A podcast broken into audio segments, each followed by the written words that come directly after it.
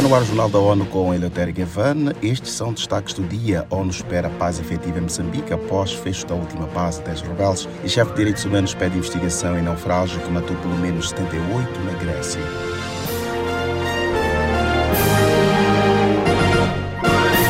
O alto comissário da ONU para os Direitos Humanos, Volker Turk, disse que a terrível perda de vidas no mar Mediterrâneo é uma tragédia horrorosa. Ele enviou condolências a famílias de 78 pessoas que perderam a vida no incidente.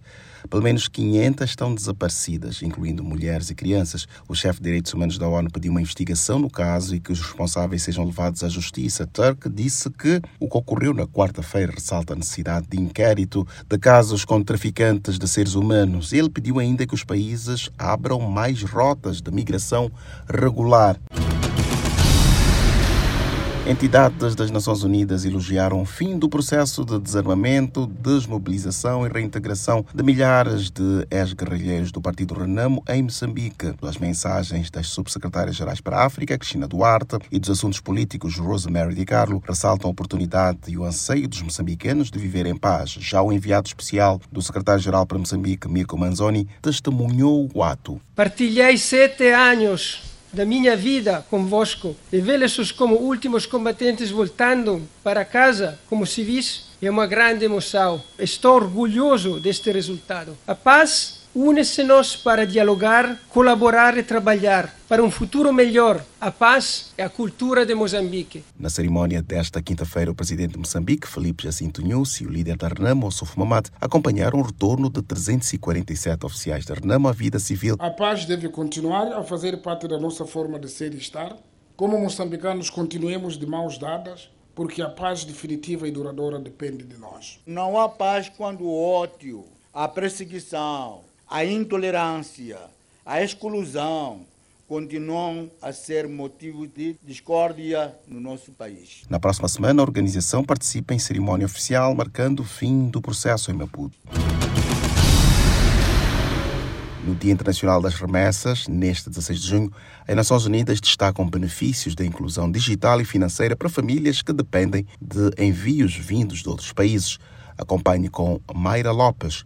Em 2022, as remessas internacionais para nações de baixa e média rendas totalizaram 626 bilhões de dólares.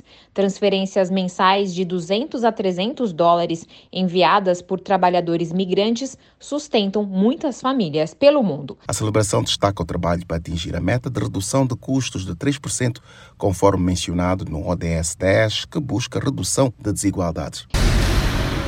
Segundo a Organização Internacional do Trabalho, OIT, 81% dos empregados domésticos estão na informalidade. A ativista Luísa Batista, da Federação de Empregadas Domésticas do Brasil, falou à ONU News de Porto Alegre que, mesmo com a legislação, muitos empregadores não respeitam o direito dos funcionários. Temos aqui no Brasil uma lei que existe há 50 anos, a Lei 5.859, que garante a carteira assinada. Infelizmente, mesmo tendo essa lei, tendo a PEC 72/2013, tendo a Lei Complementar 150, ainda temos muito o que avançar na luta, porque a maioria dos empregadores é, não respeita esse direito. Luísa Batista diz que é uma das que luta há décadas e que não deve parar até que todas as pessoas tenham seus direitos respeitados.